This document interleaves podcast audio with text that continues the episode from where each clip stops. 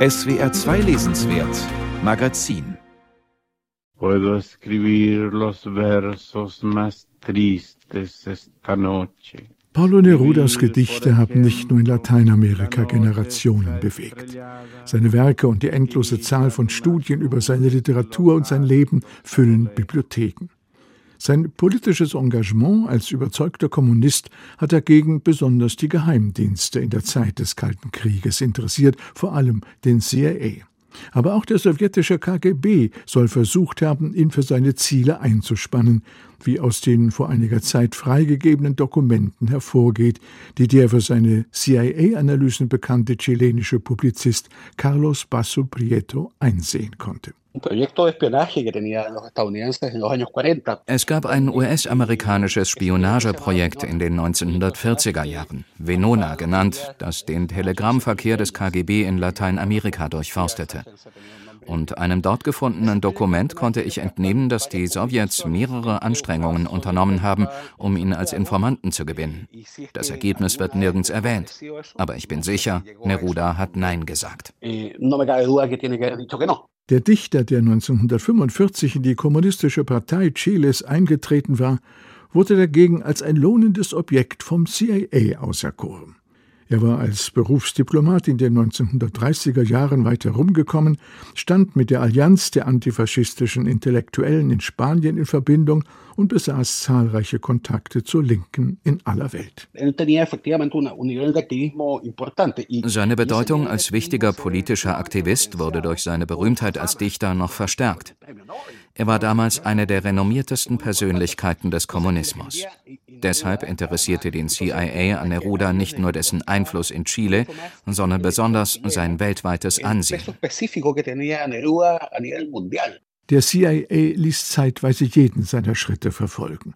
Als der Dichter beispielsweise im April 1950 nach Guatemala flog, haben die Agenten folgende Details notiert. Er ist im Hotel San Carlos abgestiegen und hat Gespräche geführt mit linken Aktivisten und kommunistischen Gruppen Guatemalas. Eine Miss Beverly Hepburn hat sämtliche Kosten bezahlt, darunter die drei Mahlzeiten, die er täglich zusammen mit fünf bis zehn guatemaltekischen Kommunisten eingenommen hat.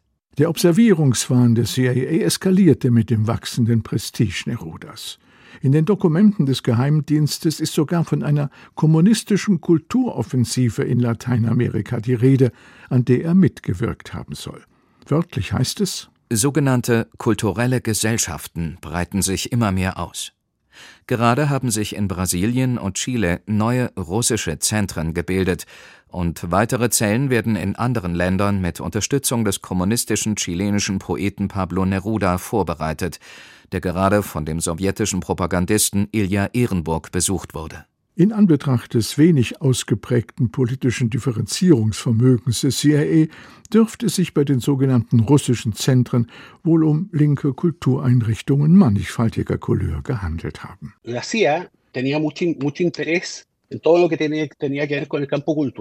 der CIA zeigte besonders viel Interesse für alles, was mit Kultur zusammenhing, als Teil seines ideologischen Abwehrkampfs. Es gab sogar eine besondere Abteilung für kulturelle Manipulationen. Diese unternahm verschiedene Anstrengungen, die Meinung über Neruda zu beeinflussen, seinen Ruf zu schädigen, um ihn beispielsweise 1968-69 als Präsidentschaftskandidaten zu verhindern. Neruda verzichtete damals zugunsten von Allende. Wenig später versuchte der CIA mit Hilfe des französischen Poeten René Tavernier Neruda wegen eines frühen verherrlichenden Stalin-Gedichts 1971 als Kandidaten für den Nobelpreis zu diskreditieren. Nerudas Poesie ist nichts anderes als ein Instrument im Dienst des Kommunismus.